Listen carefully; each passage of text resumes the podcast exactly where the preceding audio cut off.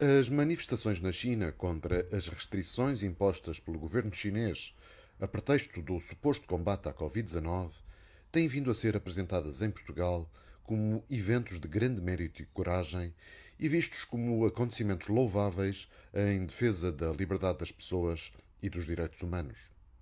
Há quem faça até o paralelo com os chineses que, em 1989, protestaram em massa por liberdade e democracia na Praça Tiananmen, em Pequim.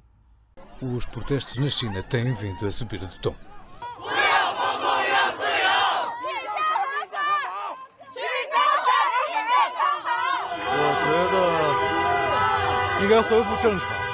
Aquilo que está aqui em causa, não só uh, uh, a política contra a Covid-19, mas também há aqui um certo desejo de liberdade por parte da população deste país?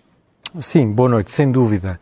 Estas manifestações contra o, o Covid-19 têm aumentado também de dimensão e estão já a ganhar uma dimensão não só a nível do país, mas também pela própria intensidade, quer dos manifestantes, quer da, da polícia chinesa. Uh, estamos, eventualmente, a caminho de uma situação idêntica àquela que há, que há uma série de anos atrás se viveu em Tiananmen? Ainda não sabemos responder a isso, mas já sabemos dizer que é pelo menos o maior movimento de resistência coletiva desde aí, desses, em mais de 30 anos, desde esse acontecimento que referes na praça de uh, Tiananmen.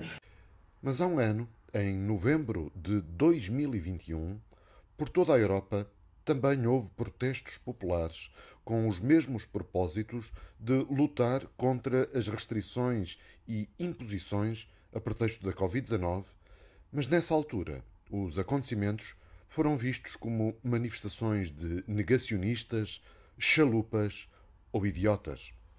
Ora, veja o que dizia o ano passado o primeiro-ministro holandês, ou o nosso bonacheirão João Soares, ou o decano fariseu Paulo Portas.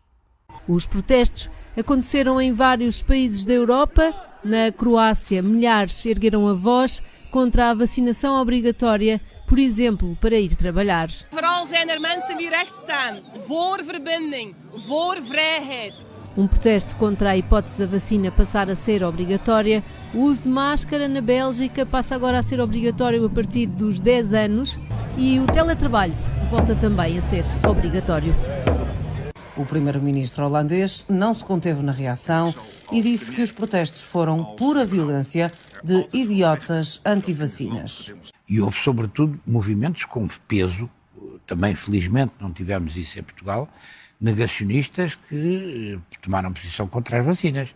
Dou tantas graças a Deus a ter nascido em Portugal e nós não sermos dados a estes, estas manifestações de ignorância extrema.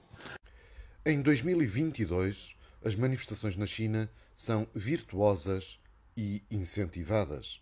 Em 2021, a Comissão Europeia contemporizava com a ideia de limitar manifestações e o pequeno alcoviteiro do regime, Marques Mendes, dizia, sem nojo de si próprio, ser contra a obrigatoriedade da vacinação das pessoas, desde que estas se vacinassem voluntariamente. Já quem optasse por não se vacinar teria a liberdade de ser obrigatoriamente injetado a mando do Estado.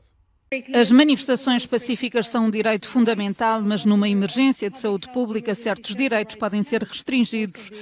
E eu acho que vai ser inevitável. Apesar de eu não ser a favor da obrigatoriedade, com o estado da arte na Europa e no mundo, eu acho que não vai haver alternativa em muitos países que não seja a obrigatoriedade. Porquê? Porque eles têm vacinas, os que têm, as pessoas não querem vacinas e com isso a pandemia não acaba. E nós indiretamente somos afetados. A verdade é aborrecida.